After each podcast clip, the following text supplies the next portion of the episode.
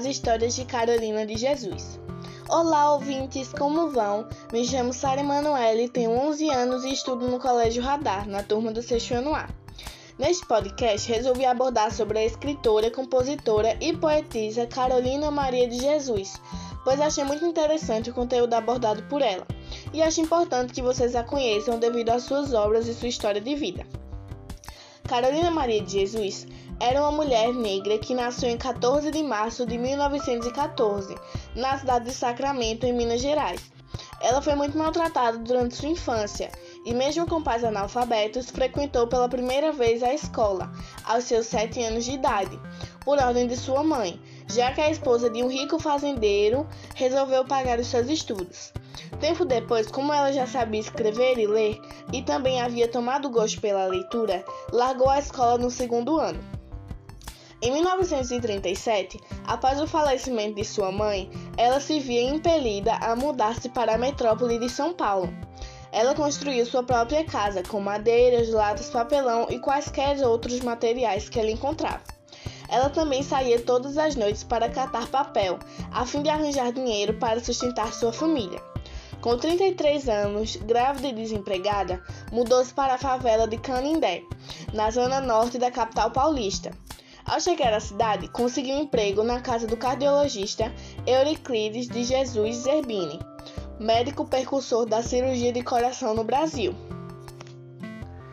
Ele deixava Carolina ler os livros de sua biblioteca nos dias de folga.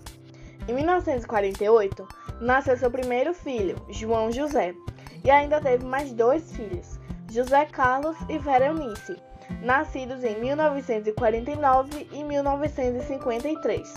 Enquanto trabalhava como catadora, Carolina escrevia em diários achados em meio aos objetos recolhidos por ela o cotidiano da favela.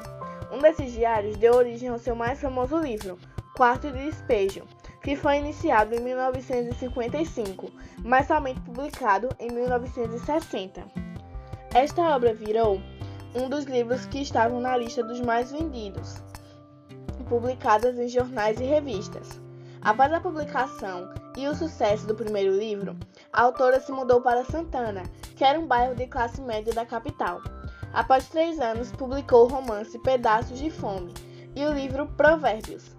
Em 1969, saiu de Santana para Parelheiros, no extremo da zona sul da cidade que era uma região com um contraste muito grande entre ricos e pobres, mas com áreas de interior que lembravam a cidade onde cresceu.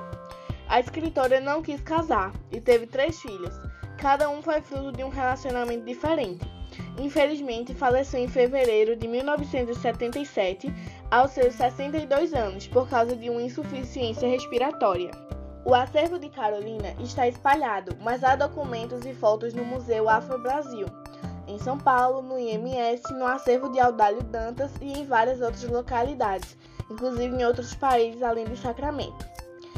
Carolina de Jesus foi uma mulher extremamente forte e batalhadora, que viveu durante a Primeira Guerra Mundial, a ditadura de Getúlio Vargas e com certeza sofreu muito nas mãos da sociedade, por ser uma época em que as mulheres não tinham voz nem poder. E ela conseguiu mostrar, mesmo assim, assuntos extremamente relevantes da sociedade então eu acho que sua memória deveria ser registrada em algum museu onde eles pudessem expor os seus diários, imagens e histórias sobre sua vida. Meus ouvintes, infelizmente o nosso podcast chegou ao fim. Espero que tenham gostado e obrigada pela atenção.